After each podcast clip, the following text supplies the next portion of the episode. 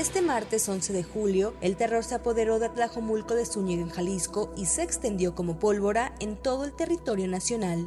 Poco antes de las 7 de la noche, la Fiscalía del Estado recibió un reporte que alertaba de restos humanos en un lote del municipio ubicado en la zona conurbada de Guadalajara. Era una trampa. Durante las diligencias, un vehículo de la institución pasó por encima de una mina terrestre y explotó, causando la muerte de seis elementos de la Fiscalía y la Policía Municipal. 14 personas más, entre ellas varios civiles, resultaron heridos. El narcoterrorismo nuevamente se hizo presente en nuestro país en un hecho que no habíamos visto antes aquí, con artefactos explosivos improvisados. Detonaron siete de ellos, uno más que afortunadamente no explotó. Es un acto de terror brutal. Los hechos registrados este martes en Jalisco nos hicieron mirar atrás y revivir atentados similares que se han perpetrado en diferentes estados del país. Mientras Ciudad Juárez, Chihuahua enfrentaba una de las más crueles olas de violencia en su historia, el 15 de julio del 2010, miembros de la línea Brazo Armado del Cártel de Juárez marcaron un precedente en nuestro país, al puro estilo de la mafia italiana como la Camorra, la Cosa Nostra o la mismísima Entránseca, hicieron estallar una autobomba que cobró la vida de tres policías y un paramédico y dejó lesiones en 11 personas más. En la explosión, cuando fue lo único, saltaron los metales. Lo primero sentí el golpe aquí, en, el abdomen, y después en el pecho y en la pierna. Es la primera vez que, que sucede esto en Juárez. El ataque se habría perpetrado como represalia por la captura de Jesús Acosta Guerrero, conocido como el 35.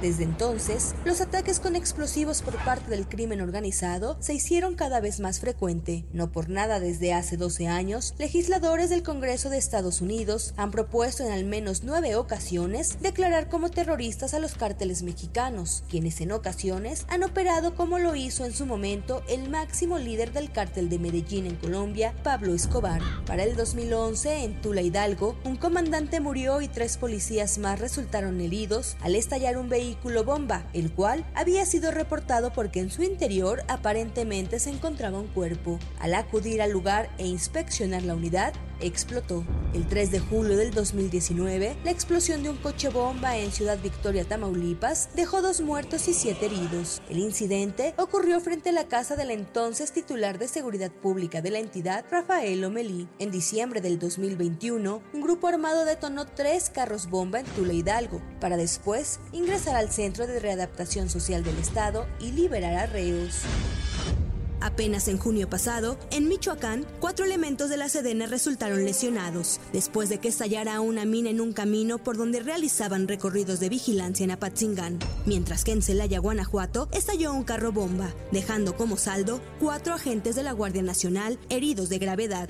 De acuerdo a información dada a conocer por expertos en seguridad, en los últimos cuatro años han sido utilizados 1.700 artefactos explosivos en 377 ocasiones por el crimen organizado en México.